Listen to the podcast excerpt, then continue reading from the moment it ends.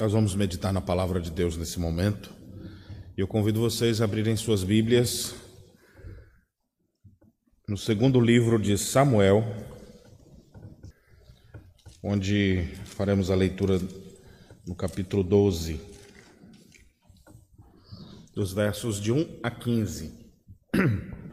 Irmãos, eu quero compartilhar com vocês nessa ocasião refletindo sobre o dia de Pentecostes, da ação poderosa do Espírito Santo de Deus na vida das pessoas. Eu quero mostrar algo que no texto nem faz referência ao Espírito Santo, mas aqui nós vamos resgatar algumas doutrinas e um ensino muito importante. Uma das coisas principais que o Espírito Santo de Deus faz é nos convencer do pecado, nos convencer da nossa natureza corrompida, produzir em nós arrependimento genuíno, nós não conseguimos produzir isso. O máximo que a gente produz é umas lágrimas falsas, remorso ou coisa do tipo. Agora, arrependimento verdadeiro que leva à mudança de vida só é possível pela ação do Espírito Santo de Deus. Então, quero compartilhar com vocês isso acontecendo na vida de um dos filhos da aliança no Antigo Testamento. Por que no Antigo Testamento? Porque nós não somos habitados pelo Espírito Santo, exclusividade nossa hoje. Os crentes no Antigo Testamento eram salvos do mesmo jeito que nós somos, pela fé. Eles também eram habitados pelo Espírito Santo de Deus. Nós temos a ação do Espírito Santo no Antigo Testamento, assim como nós temos no Novo. Só que no Antigo Testamento é como se tivesse as lâmpadas apagadas. E aí você não está vendo nada. No Novo Testamento, liga o disjuntor. E aí a gente descobre que quem nasceu de novo, nasceu de novo por obra do Espírito. Que quem se converteu, só se converteu por obra do Espírito. Alguém já até ajudou aí, ó. Né? Apagando as luzes aí para lembrar que no Antigo Testamento era assim, né? Já estava sem ver. E aí Aqui nós temos então, nós vamos visualizar na vida de Davi, um filho da aliança, um homem de Deus, mas um pecador que falhou, mas que Deus o resgatou. O Senhor operou nele algo que a minha oração é que Deus faça isso em você. Que Deus opere no seu coração arrependimento para a vida. Produza em seu coração quebrantamento tal que faça de você um novo homem, uma nova mulher. E isso eu não tenho condições de fazer. Isso eu não tenho habilidade para fazer. Com todo o meu esforço, se o Espírito Santo de Deus não operar em nós, todo esforço humano será vão. Mas, se o Espírito Santo de Deus operar em nós, nenhuma ação humana ou maligna será capaz de impedir aquilo que Deus tem para fazer na vida do seu povo. E eu quero mostrar isso então nesse texto. Vamos fazer a leitura? Segundo Samuel capítulo 12, os versos de 1 a 15, a palavra de Deus diz assim: O Senhor enviou Natã a Davi.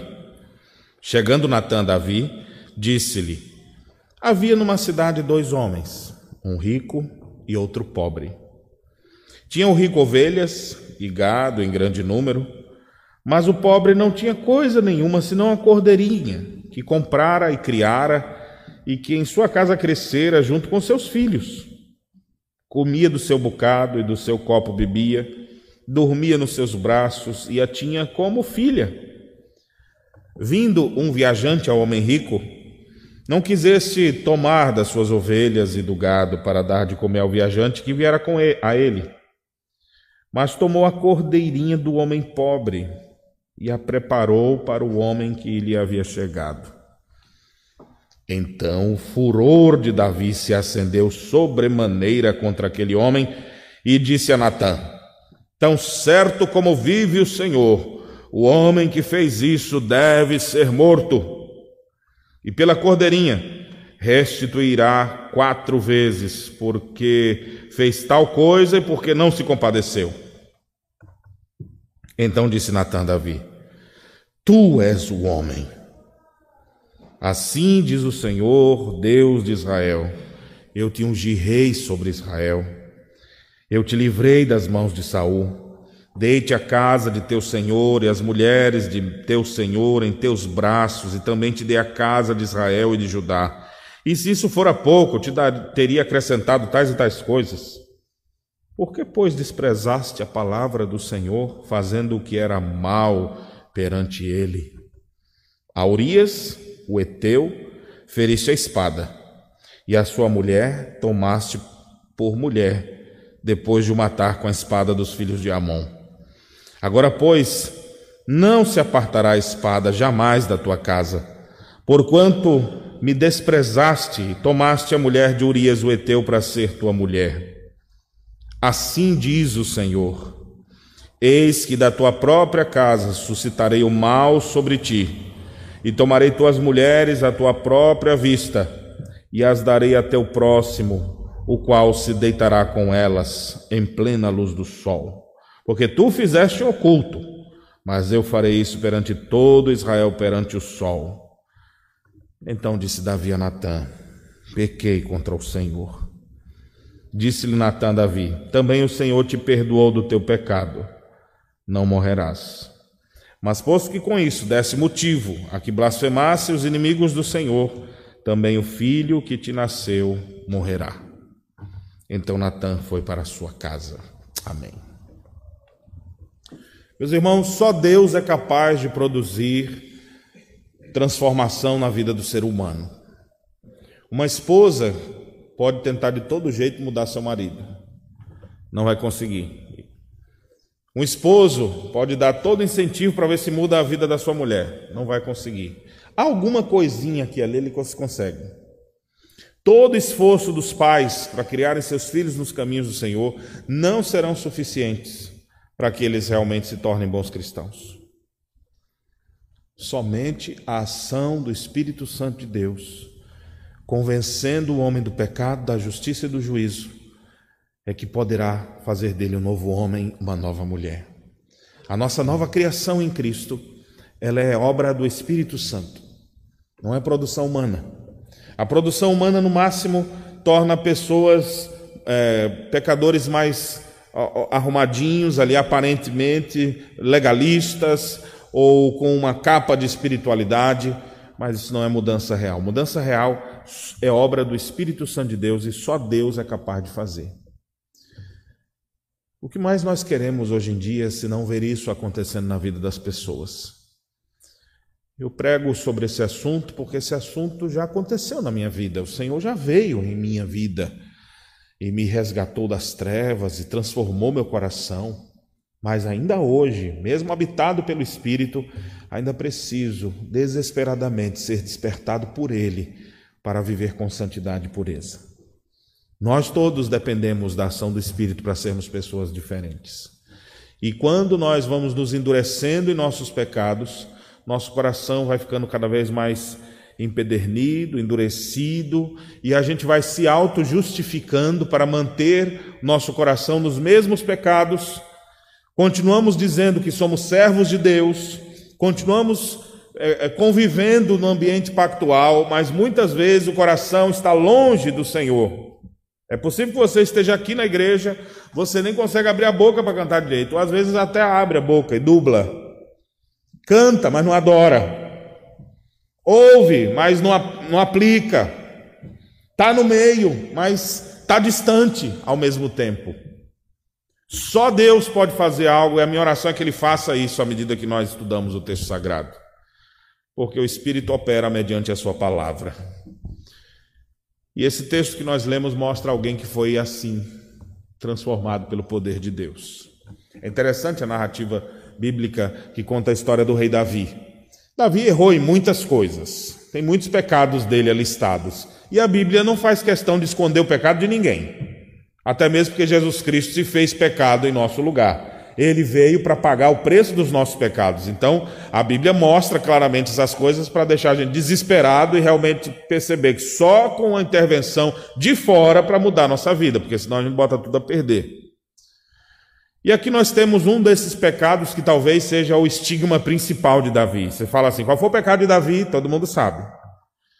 Que foi o pecado aqui que ele cometeu com Batseba e a morte de seu amigo Urias. Mas ele teve outros erros também. E a Bíblia relata todos eles e o quebrantamento que Davi teve diante dessas situações.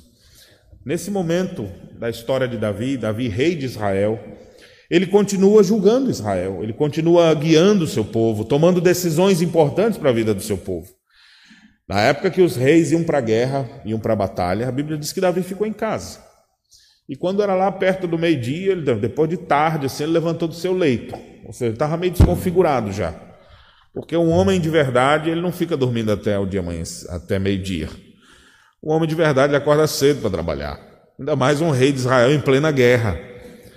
E Davi ficou dormindo. Aí quando ele levanta do leito, ou seja, estava bem relaxado, estava bem solto de suas obrigações. Levanta do leito e fica lá olhando assim do terraço real. Olhando assim, sabe? Eu sei que muita gente também tem pecado como Davi, só que eles não têm subido ao terraço, mas eles continuam trocando o dia pela noite e às vezes usando redes sociais ou até mesmo os ambientes mundanos deste século para pecarem e para satisfazerem seus prazeres sexuais, seus, seus apetites da, da, da sua alma, tentando satisfazer tudo isso. Alguns, Deus me livre, pastor. Eu não frequento esses lugares, mas às vezes frequenta com um clique no celular. Às vezes frequenta esses lugares de outras maneiras. E geralmente isso acontece de noite. É interessante, Paulo escreve aos Tessalonicenses dizendo que os que se embriagam é de noite que se embriagam. A noite, ela inspira sensualidade. À noite você já está mais cansado, mais fraco, mais suscetível ao erro. À noite, o feio fica, fica disfarçado na, na obscuridade. A noite, ela inspira tudo isso. E aí, Davi passou a noite toda fazendo o quê? Ninguém sabe, né? A gente só sabe que ele acordava depois do almoço. Deixa eu falar uma coisa para você que está aqui com todo respeito, se você é desse que fica a noite toda acordado e vai acordar no outro dia bem tarde, que fica o tempo inteiro procurando, seja lá o que for, meu irmão, você precisa se converter. Você precisa aprender a trocar a noite pelo dia. Entender, parar de ter argumentos de, não, mas eu tenho o meu bi, sistema biológico se adapta mais de noite. Seu sistema biológico se adapta a qualquer lugar, meu filho. A frio, calor, você é ser humano, foi criado à imagem de Deus. Qualquer lugar você se adapta. Então é só você pegar assim, mas é difícil, pastor, de manhã fica mole. É assim mesmo. Não dorme durante o dia, chega de noite, oito e meia da noite você vai estar cansado. Pum, vai cair. Começa a levantar cedo. Começa a evitar as trevas. A noite inspira o pecado. Não sabemos o que Davi estava fazendo, mas as noites dele eram noites de pecado. E eu sei que muita gente hoje está prostrada, fraca, sem força para caminhar, porque está prostrado em seus pecados. Estão andando no terraço das suas casas, olhando o que não devem, fazendo o que não devem. Davi olhou do seu terraço e viu uma mulher tomando banho. Ela devia tomar banho dentro de casa, né? Mais escondida. O que, essa mulher também está se mostrando assim, né? Mas Davi botou o olho na mulher. Quando o homem bota o olho na mulher, já diz o ditado, né? Água de morro abaixo, fogo de morro acima, mulher que vira cabeça de homem, ninguém segura. Davi ficou ali apaixonado por aquele negócio. Quem é aquela mulher? E ele chama seu servo, ei, vem cá, quem é aquela figurinha ali? Davi nem. Olha só como Davi já ficou desconfigurado, não foi naquele momento, ele já estava antes. Aqui vai ser só o golpe final. Toda vez que alguém cai no pecado, seja ele que pecado for, ele nunca acontece de uma hora para outra. O cara não está vindo assim, terminou de ler a Bíblia, está indo para o culto, e 20 minutos antes de chegar na igreja ele fala: Vou adulterar ali. Isso não acontece assim. Mas vai acontecendo fatores que pouco a pouco vai minando as forças espirituais. No nosso caso, você vai vendo o sujeito que vinha em todo culto, todo culto, aí ele começa: cadê Fulano? Não aparece. Quando o homem não aparece, pode ir atrás, tem coisa errada ou está doente, internado, ou está em pecado. Via de regra. Porque a, a, tendência natural nossa é evitar a confrontação quando a gente está no pecado. Se eu for no culto, o pastor vai pregar um negócio, vai parecer que está falando para mim. Então o povo vai ficar me perguntando, é melhor nem ir, nem ir. E assim as pessoas vão evitando o contato. Davi aqui já estava no nível bem distante. Ele chega a chamar seu servo: vem cá, vocês estão vendo aquela mulher ali? Sabe quem é? Uma coisa que ele não, não deveria nem compartilhar com ninguém, não devia nem ter dentro do seu coração, ele já até compartilha. O que, é que vocês acham? Que é, aquela mulher, a senhora ali, aquela senhora ali é, é a esposa de Urias, o Eteu. Ao dizer assim, é mesmo que dizer, Davi, essa aí é a mulher de Urias, o amigo teu. Porque Urias era um dos valentes de Davi. Era um dos homens que batalhava ao lado de Davi. Mas Davi nem quis considerar isso aqui. Ah, é a mulher do meu amigo. Quando o cara está de cabeça virada, ele não quer mais saber de nada. Ele quer só a satisfação carnal de seus prazeres, ainda que todos os argumentos na sua mente digam: está errado, você não deve. Ele fica quieto aí, voz do Espírito de Deus dentro de mim. E a pessoa vai entristecendo o espírito e alguma coisa dizendo: não, não devia falar, olha isso, tu não devia fazer isso, tu não devia falar com aquela mulher tu não devia. Os servos ainda falaram: essa mulher é a mulher do Urias, o Eteu. Ou seja, é dos teus conhecidos. Ou seja, está Deus ali, ó, falando ao coração daquele homem e ele continua endurecido no pecado. Eu não quero saber, manda trazer ela aqui. Eu sou rei de Israel. E aí teve lá sua noitada ou tardada, né? Parece que o negócio foi de tarde. Ele manda chamar ela, tem relações com ela. E agora a mulher chega depois, alguns dias, Davi está lá, continua lá descompensado no pecado, achando que está tudo normal. Daqui a pouco ela fala: Ô oh, seu rei, eu queria falar com o senhor. Eu estou grávida. E agora? Aí Davi, meu Senhor Jesus. Observe, mesmo em pecado, Davi não pensa em aborto. Tem gente que quando quer se livrar do, da criança pensa logo em aborto. Davi não, eu vou arrumar um. Tem que explicar uma forma aí. Como é que eu vou fazer para resolver isso aqui? E o pecado é assim: uma mentira, um erro puxa outro. E Davi então raciocina assim: vamos fazer o seguinte, tu está grávida, então vamos mandar o teu marido voltar para casa. Porque ninguém faz teste de DNA nos nossos dias, né? Ninguém vai saber de nada. Então vou dispensar ele, vá para casa.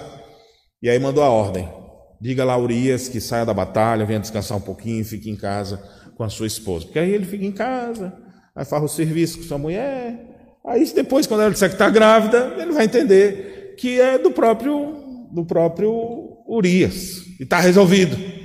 O homem sempre tenta resolver os seus pecados de maneiras que lhe acham lhe acha correto, mas elas nunca são soluções definitivas. Então, chegou a carta até Urias, e Urias, Deus me livre, os exércitos de Deus estão lá, e eu vou para minha casa me deitar com minha esposa. Não, vou ficar aqui até o fim. Pense no homem fiel e dedicado. E aí o Davi fica, meu pai do céu, o que, que eu vou fazer com esse homem? E ele fala, manda ele vir aqui, que eu, vou, eu trouxe uns vinhos da, da Serra Gaúcha, lá daquela vinícola Julimão. Não foi não, viu gente? Só estou tentando contextualizar para você.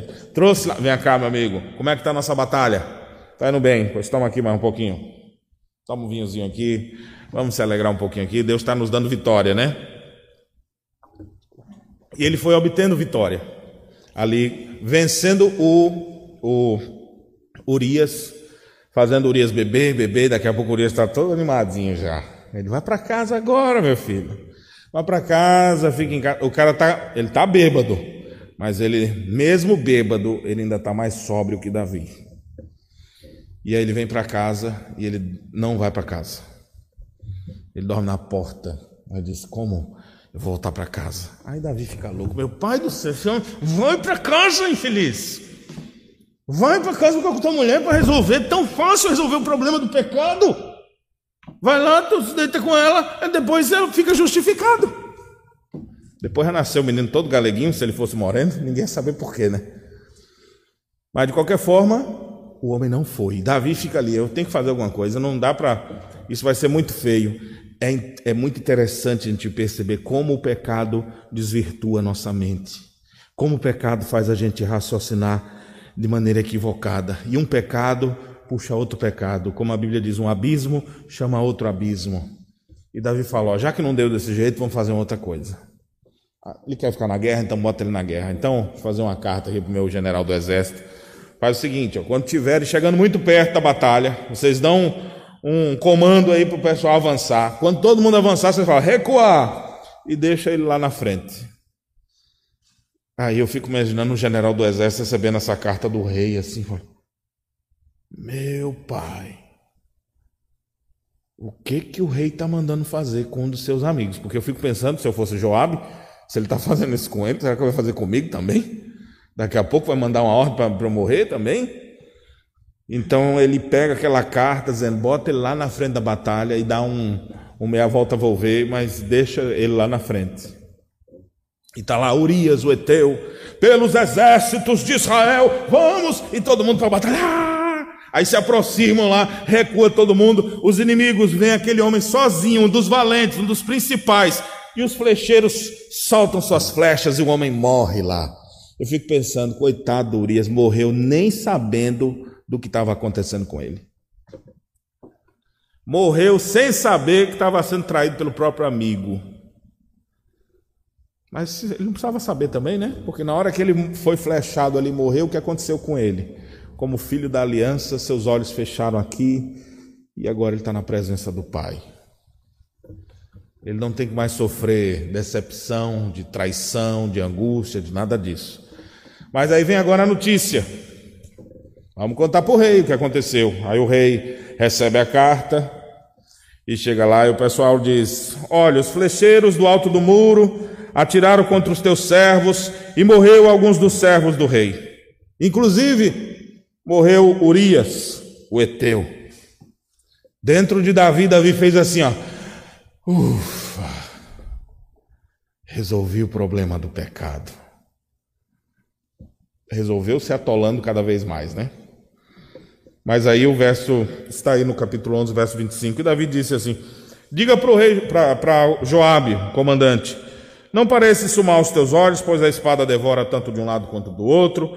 É, morre de gente de cá, morre de gente de lá, isso faz parte da guerra. Intensifica a batalha, derrota. Então se anime aí, não fique desanimado com isso, não, porque infelizmente isso acontece. Que pena, né? Que nosso guerreiro Urias caiu. Mas vamos para frente, vamos seguir. Só que disso tudo a Bíblia diz que isso foi mal aos olhos de Deus. E Davi agora ele resolveu o problema do pecado.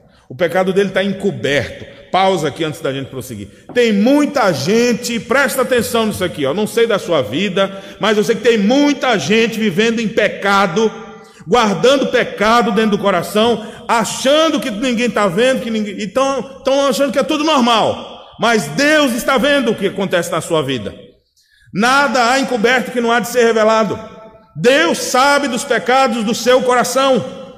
Ainda que você tenha dado um jeitinho e escondeu seus pecados diante de Deus, nenhum pecado fica encoberto.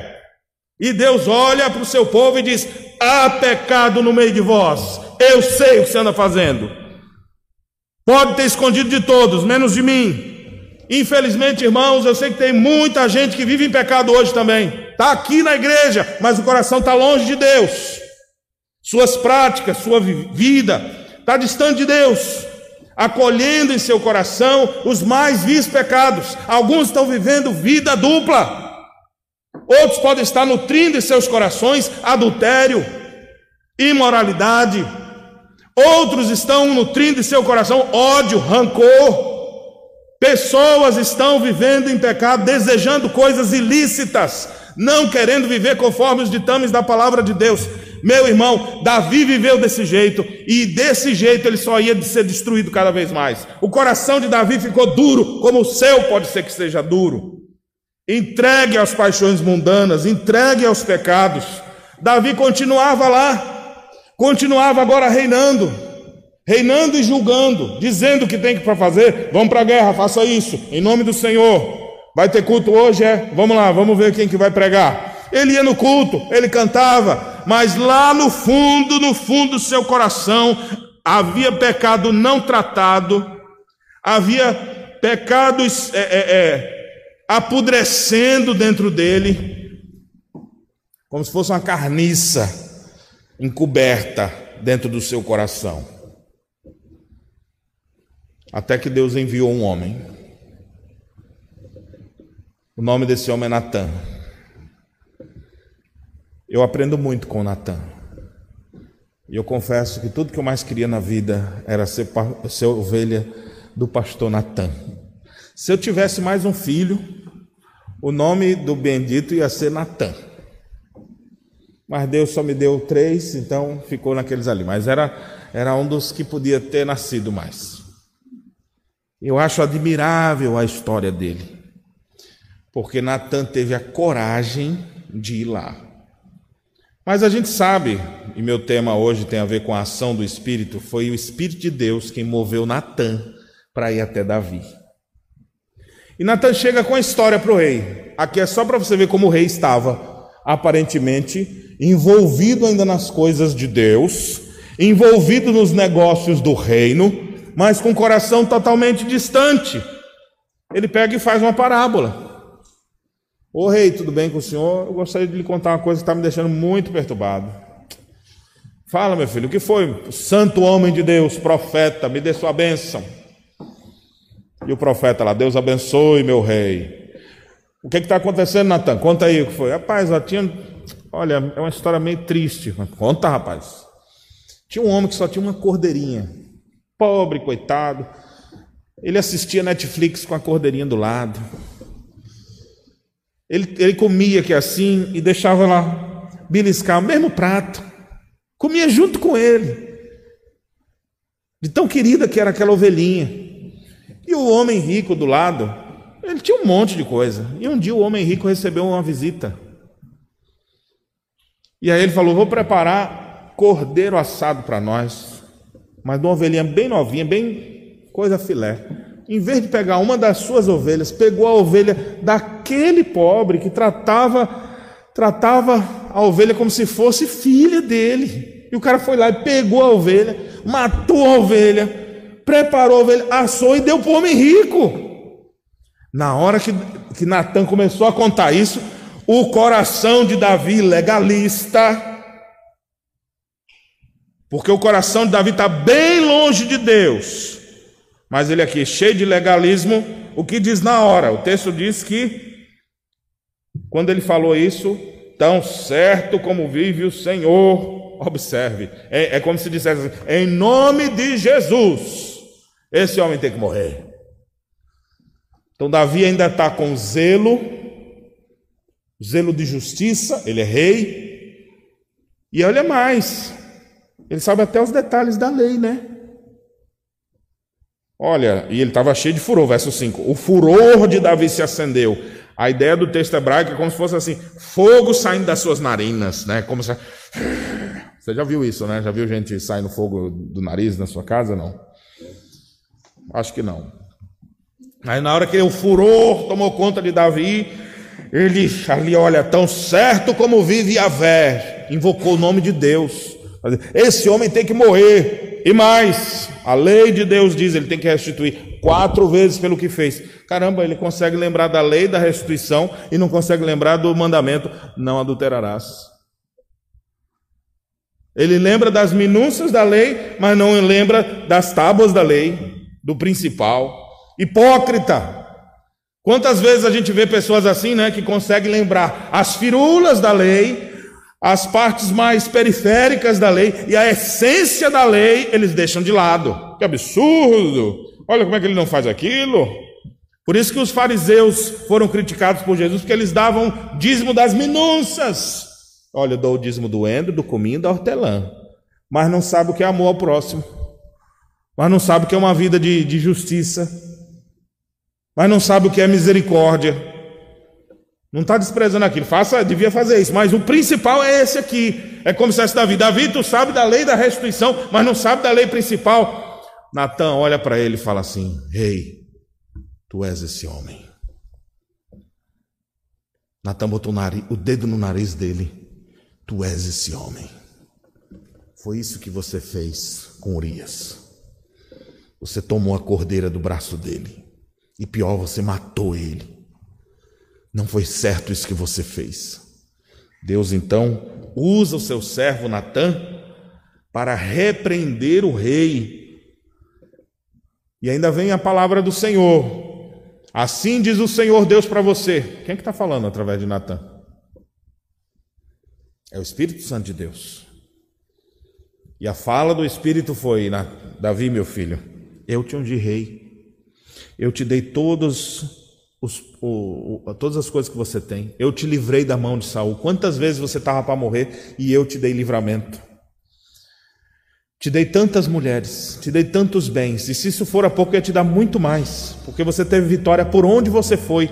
Todo lugar que você empreitava uma batalha, você vencia, porque eu te dava vitória por onde quer que você ia. Eu te dei tudo, Davi. Por que, que você desprezou a minha palavra? Observe o verso 9.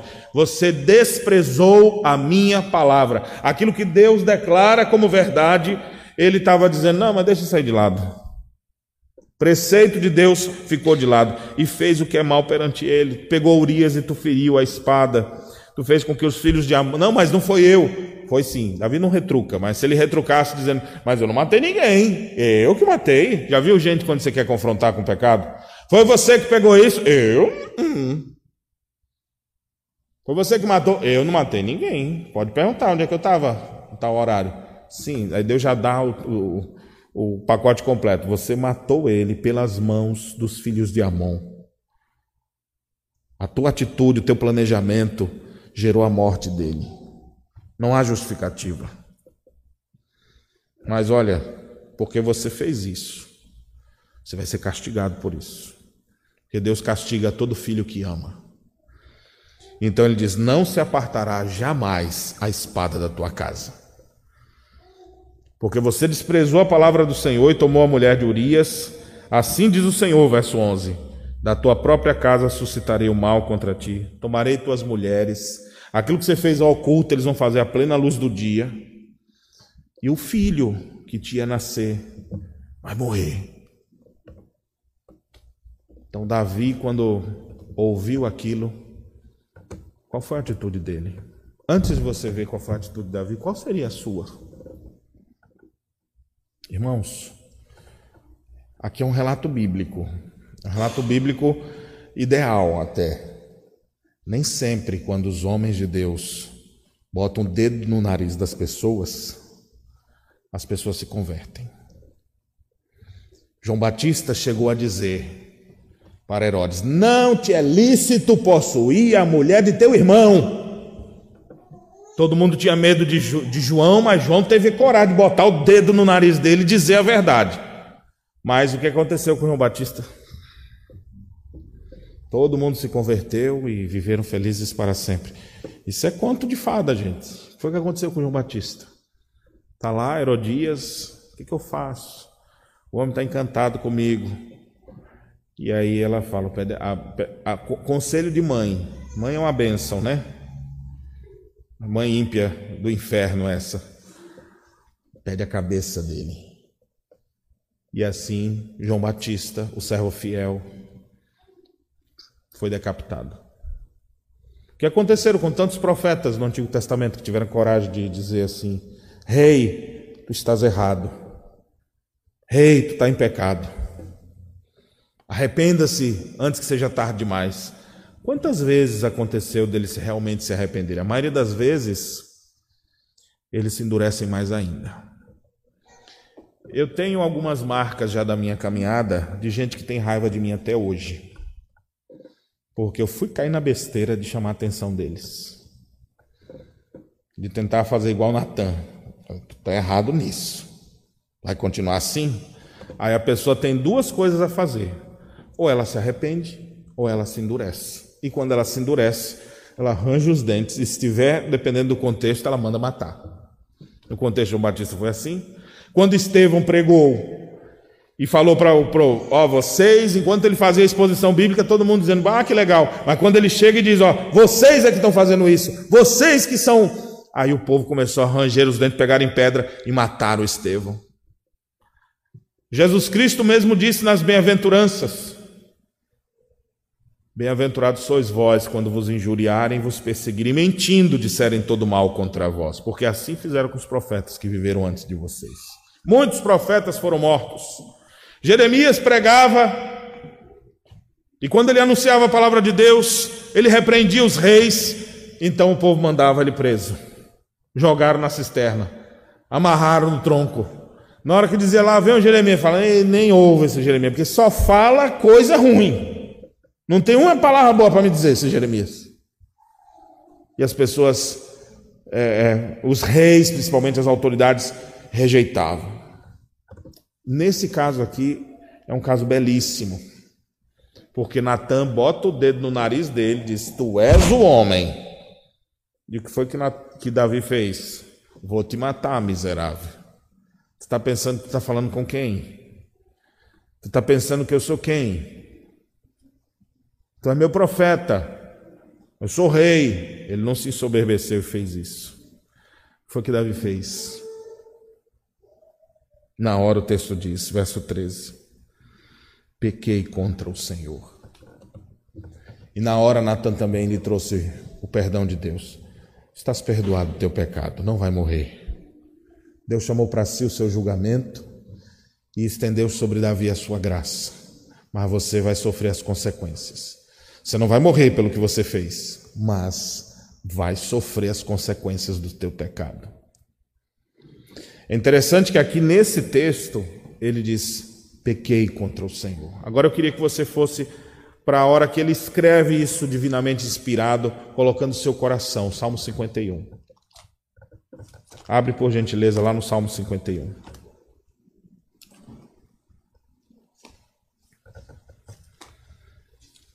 Eu não vou fazer a leitura do salmo inteiro, mas quero fazer destaque de algumas expressões que aparecem aqui.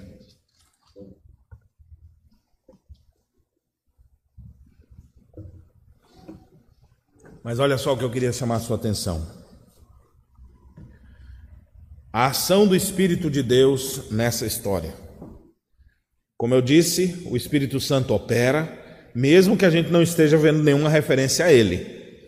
Mas quem é que convence o homem do pecado? Quem é que envia os seus profetas? É o Espírito Santo de Deus. E aqui então, esse Santo Espírito usou Natan para ir até Davi repreendê-lo e esse mesmo Espírito gerou em Davi arrependimento para a vida. Qual é a minha oração? Qual é o meu propósito com essa mensagem, com esse sermão? É dizer para você também: arrependa-se, diga pequei contra o Senhor, pare de se justificar dos seus erros. Pare de se esconder ou tentar dar um jeitinho nos seus pecados, porque você não vai dar jeito. O único que é capaz de dar jeito no pecado é Jesus Cristo. A única coisa que nós podemos fazer é nos lançar aos pés da cruz, arrependidos e contritos, dizendo: Deus me perdoa. E você só vai fazer isso se o Espírito de Deus operar em seu coração. E a minha oração, nesse exato momento, enquanto eu prego, eu estou orando, é para que Deus faça isso na sua vida, hoje, agora, nesse exato momento. Gerando arrependimento que faça você abandonar o pecado e ter uma nova postura de vida. O Salmo 51 é importante você a gente destacar o seu enunciado inicial, que no texto hebraico é o verso 1, mas que na sua Bíblia está aí como itálico, quando diz ao mestre de canto, Salmo de Davi, quando o profeta Natã veio ter com ele depois de haver possuído Batseba. Então esse é um salmo que mostra e esse salmo foi escrito naquele exato momento logo após a repreensão de Natã. Lá está escrito pelo escritor de Samuel que quando Natã repreendeu, ele disse: Pequei contra o Senhor. Depois, depois, naquele mesmo contexto de sentindo angústia na alma, de sentir o choro amargo pelos seus pecados, de sentir quão podre ele estava, ele então escreve esse salmo. E nesse salmo é interessante a gente perceber as palavras que ele utiliza. E eu oro a Deus para que essas sejam as palavras do seu coração hoje também. Ele diz assim: Compadece de mim, ó Deus, segundo a tua benignidade, segundo a multidão das tuas misericórdias, apaga as minhas transgressões. Presta atenção no verso 2: Lava-me completamente da minha iniquidade e purifica-me do meu pecado. Davi estava se sentindo o homem mais sujo do mundo. Como é que eu fui fazer uma coisa dessa? Como é que eu fui fazer uma coisa dessa com meu amigo Urias? Como é que eu vou fazer um negócio desse com essa mulher que não era minha? Como é que eu trouxe escândalo para os servos do palácio? Como é que eu trouxe escândalo para a nação de Israel, para os povos de outras terras, está todo mundo sabendo disso. Para que, que eu fui fazer isso, meu Deus do céu? Lava-me completamente, Senhor, eu sou a pessoa mais suja que existe. Davi está se sentindo imundo. E por isso ele clama: lava-me completamente. Não é assim, ó, Deus, lava aqui meu dedinho que eu pequei, triscando ali. Só o dedinho, porque o resto está limpo. Não, ele está dizendo assim: eu estou todo sujo, Senhor, não tem nada que preste em mim. É uma, é uma oração de desespero, mas um desespero com esperança, porque ele foi quebrantado. E ele só se quebrantou por obra do Espírito Santo de Deus. E o Espírito Santo de Deus continua operando hoje, quebrantando o coração de pessoas quebrando as suas resistências, derrubando-as uma a uma e fazendo com que você reconheça. E de repente você se sente diante de Deus, e diante de Deus não tem ninguém mais para você esconder os seus pecados. É você e Deus, e você sabe. Agora, Deus, eu sabe tudo que acontece na minha vida. Eu não consigo esconder de ti. Eu escondo dos meus pais, eu escondo do pastor da igreja, eu escondo de todo mundo no meu trabalho, mas eu não consigo esconder de ti, Deus. Deus, perdoa purifica, lava-me completamente.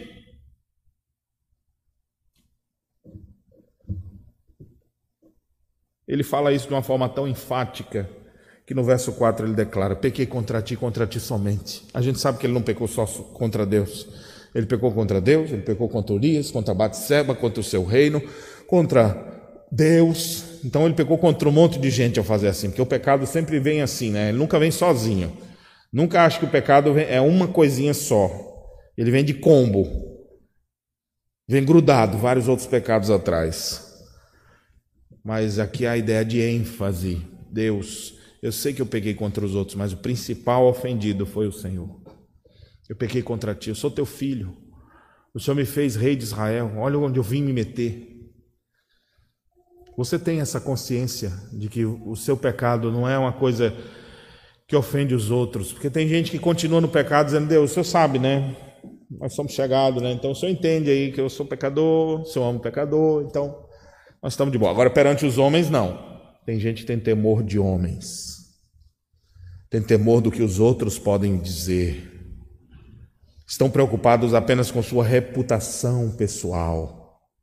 O que, que os outros vão dizer de mim? Não está nem um pouco preocupado Peraí, rapaz, você pecou foi contra Deus. Então, Davi, na hora que ele está aqui no seu quebrantamento, convencido pelo Espírito Santo do seu pecado, o que, que ele diz aqui? Pequei contra ti, contra ti somente, fiz o que é mal perante os teus olhos. O meu erro está diante de ti. Se você precisa se quebrantar diante de Deus, eu acho que você precisa.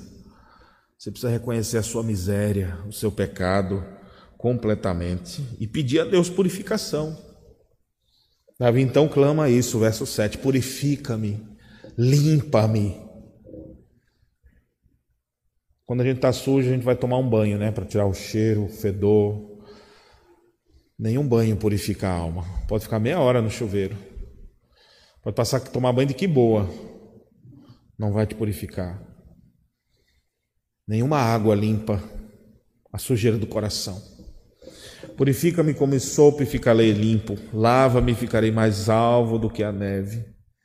A oração de desesperada de um coração quebrantado, como de Davi, clama a Deus, verso 10, dizendo: Cria em mim, ó Deus, um coração puro e renova dentro de mim um espírito inabalável.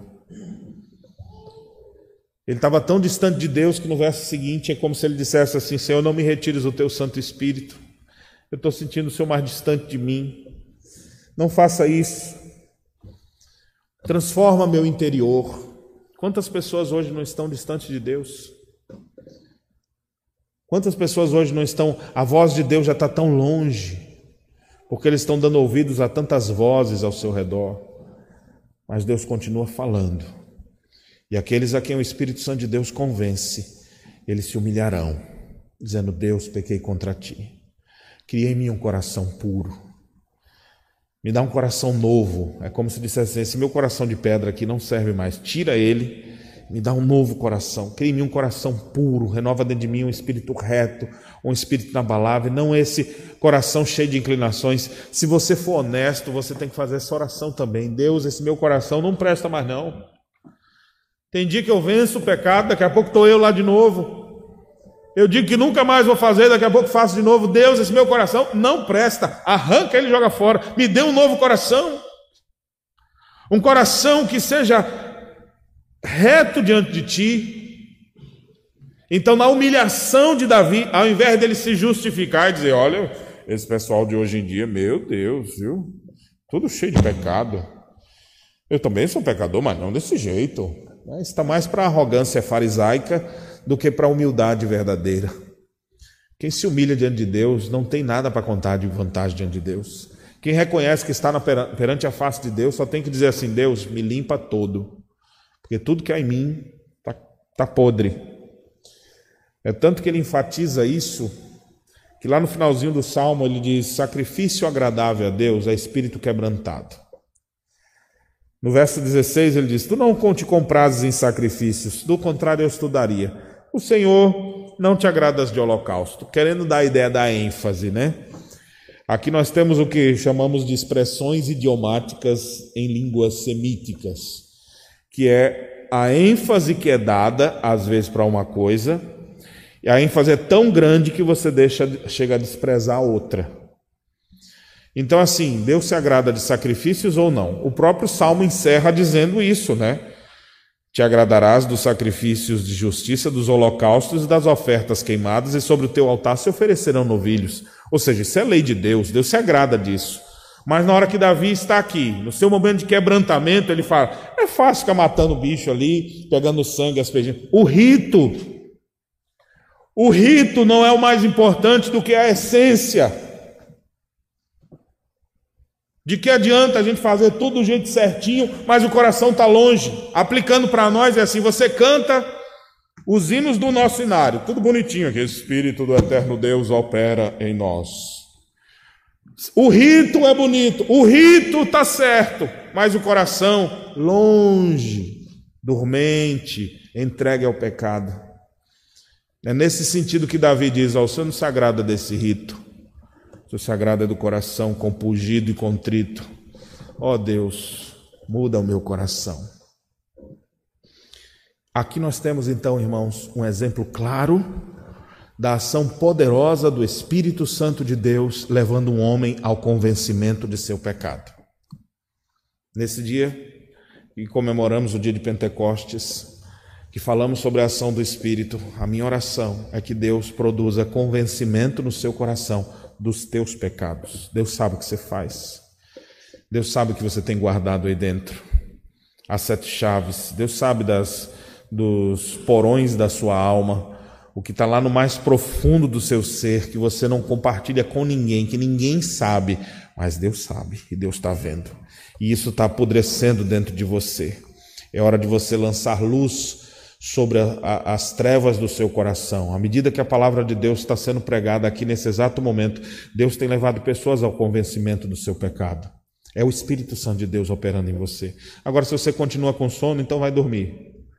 Agora, se Deus está despertando você enquanto eu falo essas coisas, é porque Deus quer fazer uma obra poderosa no seu coração, te, te desvinculando do pecado, te resgatando antes que seja tarde demais se você já pecou, se você já se distanciou, se você já errou, ainda assim o Espírito Santo de Deus é aquele que vem até nós.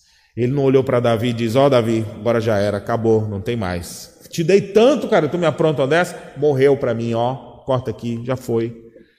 O Senhor não faz assim, o Senhor vem atrás dele. É o Espírito Consolador, é o Espírito Transformador, é o Espírito que, que nos admoesta, que nos confronta, que diz dentro de nós: você está errado, você precisa se arrepender, você precisa mudar de vida, você precisa abandonar esses velhos hábitos, você precisa se santificar, você precisa ter uma nova postura de vida. É o Espírito Santo de Deus que nos convence de toda a verdade. E nessa hora, ele convoca seu povo ao arrependimento. Desperta enquanto é tempo. Abra seus olhos enquanto é tempo. Abandone todo pecado, suplique ao Santo Espírito e ele certamente transformará as nossas vidas. Assim como ele fez com Davi. Ele usou Natã e chamou Davi ao arrependimento e a vida dele foi transformada. Deus hoje chama você Deus hoje usa outro Natan para pregar essa palavra, para que você possa ouvir. E qual vai ser a tua resposta? Vai se endurecer como outros mais e ficar com raiva? Ou você vai se render e dizer: Pequei contra ti, Senhor. Compadece-te de mim, lava-me completamente, purifica-me do meu pecado, produza em mim arrependimento verdadeiro, me faz perceber a, a lama que eu estou e me purifica, me limpa e faz de mim um novo homem, uma nova mulher. Que Deus em Cristo nos abençoe.